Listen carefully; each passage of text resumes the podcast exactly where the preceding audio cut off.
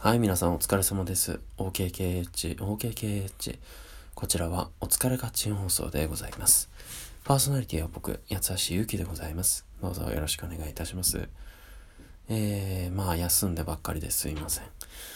うん、まあちょっと思うところがありので、ね、あの、一人で喋るっていうのもなかなか、まあ今までやってきてるわけですけども、ちょっと新しい形を模索しようかなとも思っていますので、そのうち何か発表が あるかもしれませんね。まあ、はい。節目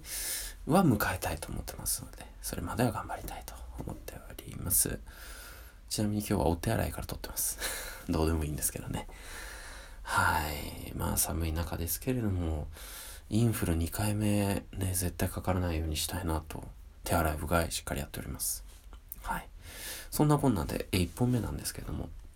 港かなえというね、えー、小説家ご存知でしょうか。えー、港かなえの、えー、豆の上で眠るという、えー、作品を最近読みまして、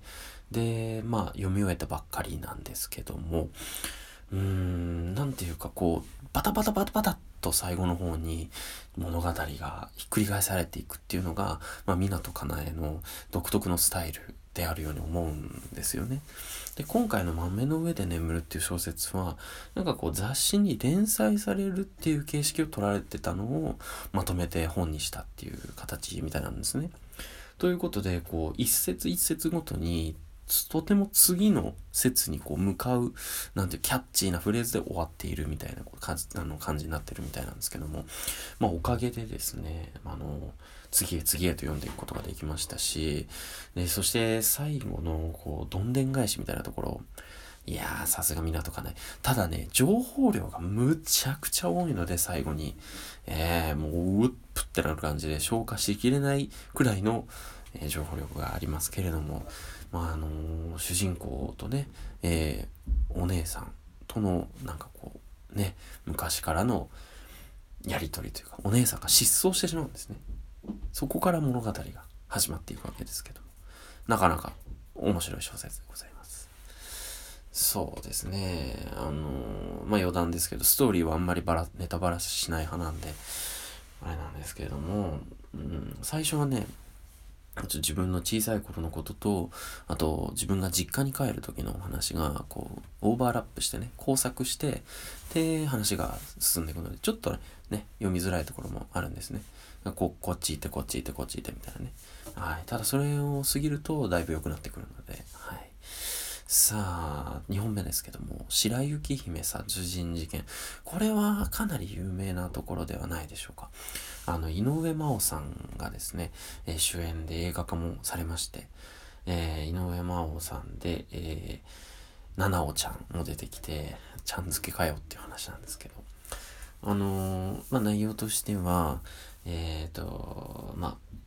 女性のね、しょあの焼けた、焼かれた死体が見つかるということなんですね。ちょっとお待ちください。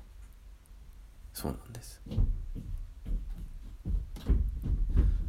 これはあの妹の足音です。すいません、ちょっと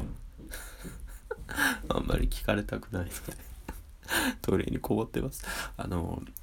まあね、読んだことあるとか方かるかもしれないですけど、あの、焼死体が見つかってですね。で、同僚、その、その被害者の一緒の勤めてた会社の同僚が、まあ、疑われたりとか、まあ、あの、するわけなんですけども、ツイッターのなんかね、描写みたいなのも出てきてて、割と挑戦的な表現が多いんですよね。なんかこう、技巧的っていうんですかね。えー、なので、まあ、映画を見てからでもいいですし、こう本を読んでからでも、ああ、なんかこう、ツイッターみたいなのがね、出てくるんですよね。なんかそういうのをこう、物語に取り入れていくっていうのは、結構僕新しいなと思ったので、まあその部分も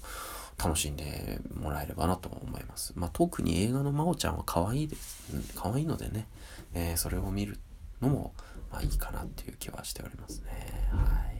湊かなえさんね、まだまだちょっと読んでない小説あるので、読みたいなと思ってます。